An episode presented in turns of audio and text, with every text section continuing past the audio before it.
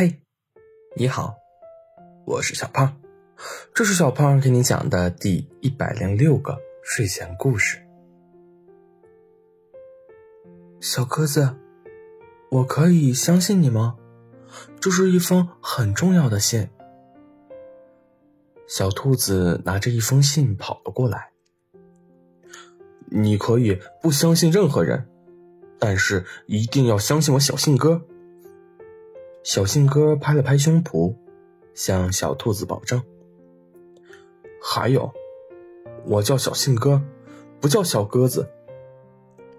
你不好意思，小鸽子，请务必在花舞节前把这封信送到小狐狸的手上，拜托了。”小兔子千叮咛万嘱咐，看得出来，他很重视这封信。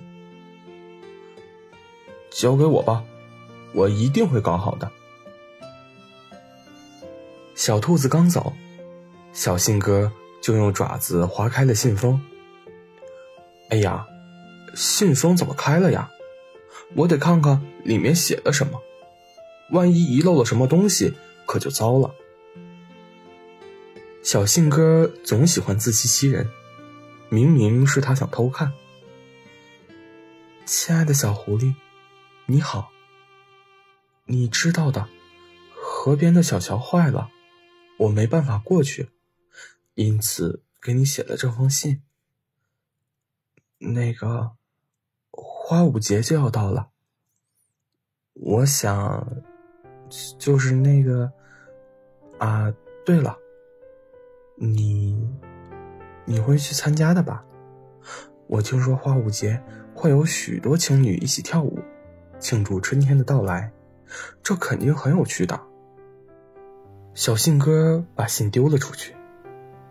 这个小兔子永远磨磨唧唧的，一句话就能讲清楚的事，支支吾吾半天说不出重点。看我的吧。小信鸽掏出纸和笔，写了一句话：“小狐狸，我想邀请你参加花舞节，一起跳舞。”落款人：小兔子。你好，小信鸽给你带来了小兔子的信，请查收。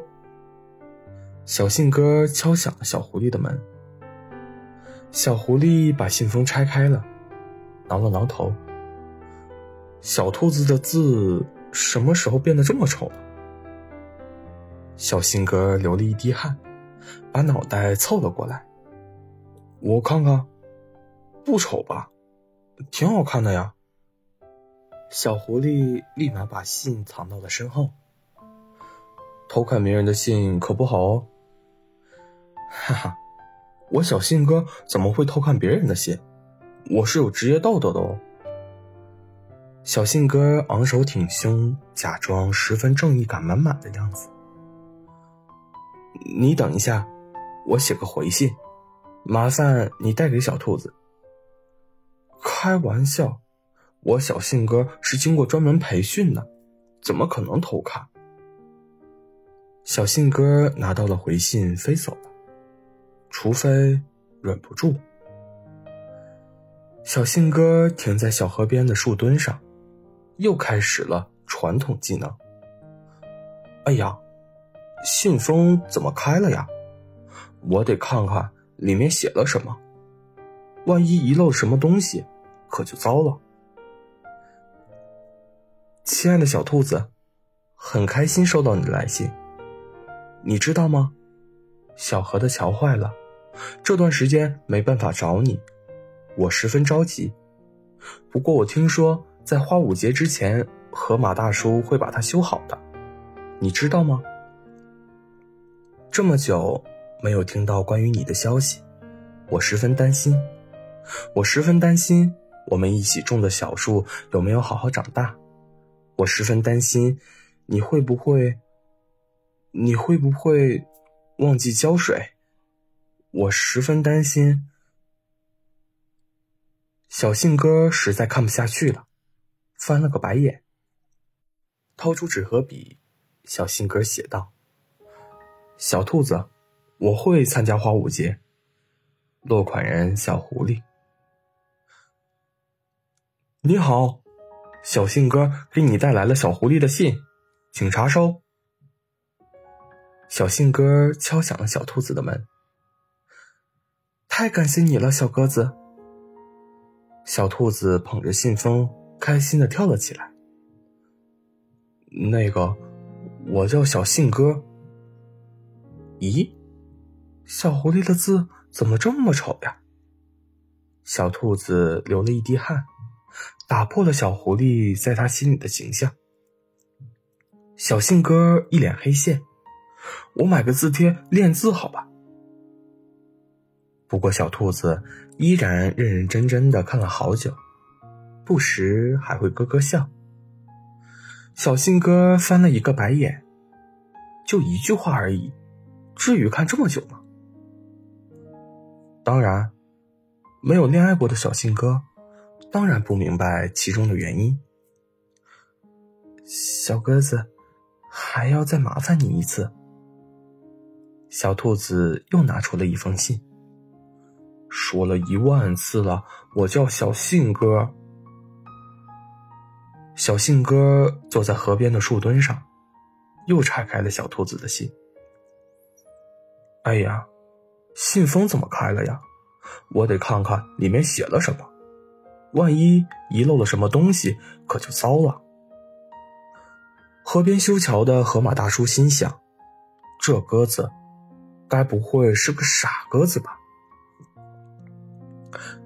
对了，忘记告诉你了，我们一起种的小树发新芽了，我每天都会给它浇水，我是不是很勤快呀？还有啊。我在想到时候我该穿什么衣服呢？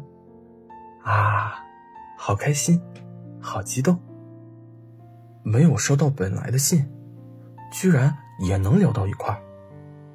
小信哥傻掉了。你们干脆写完信直接烧掉算了，我来回传信传了个寂寞。看来我还得写，不然就露馅了。小信鸽拿起来笔，瞪大了眼睛，一笔一划，力求把字写得漂亮一点。小狐狸，我会盛装出席的。落款人小兔子。当然，小信鸽丝毫不知道盛装出席的“盛”字写错了。大家一定要好好学习呀，不要学小信鸽。怎么，比上一次的字还要丑？小狐狸皱起了眉头。小狐狸，你太过分了！你你你，你怎么可以这么污污蔑小兔子？小狐狸把信拿近看了看，哈哈大笑起来，甚至笑得肚子疼。看来小狐狸发现了那个字。小信哥涨红了脸，太侮辱哥了，不带这么嘲笑哥的。这是回信，谢谢你，小鸽子。小狐狸拍了拍小信哥，我叫小信哥，不叫小鸽子。小信哥气呼呼的走掉了。小狐狸十分纳闷，这小信哥怎么回事？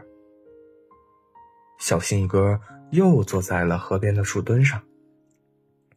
河马大叔学着小信鸽的声音喊道：“哎呀，信封怎么开了呀？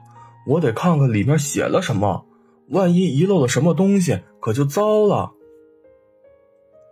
哼，学人精。小信鸽打开了信封。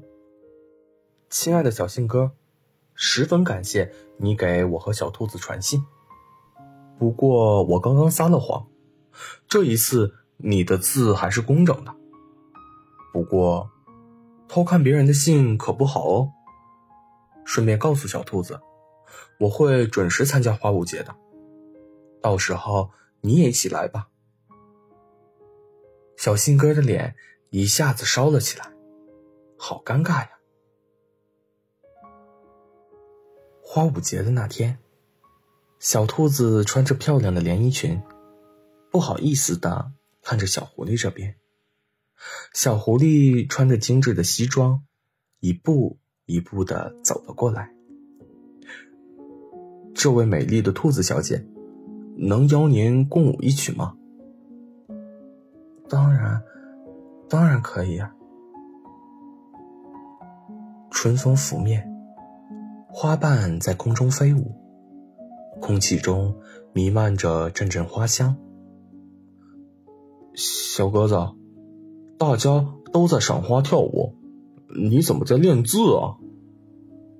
河马大叔拍了拍小信鸽：“你别管我。”小信鸽气呼呼的，不过他偷瞄了一眼小兔子和小狐狸。嘴角露出了一丝笑容，这可都是我小信鸽的功劳。好了，故事讲完了。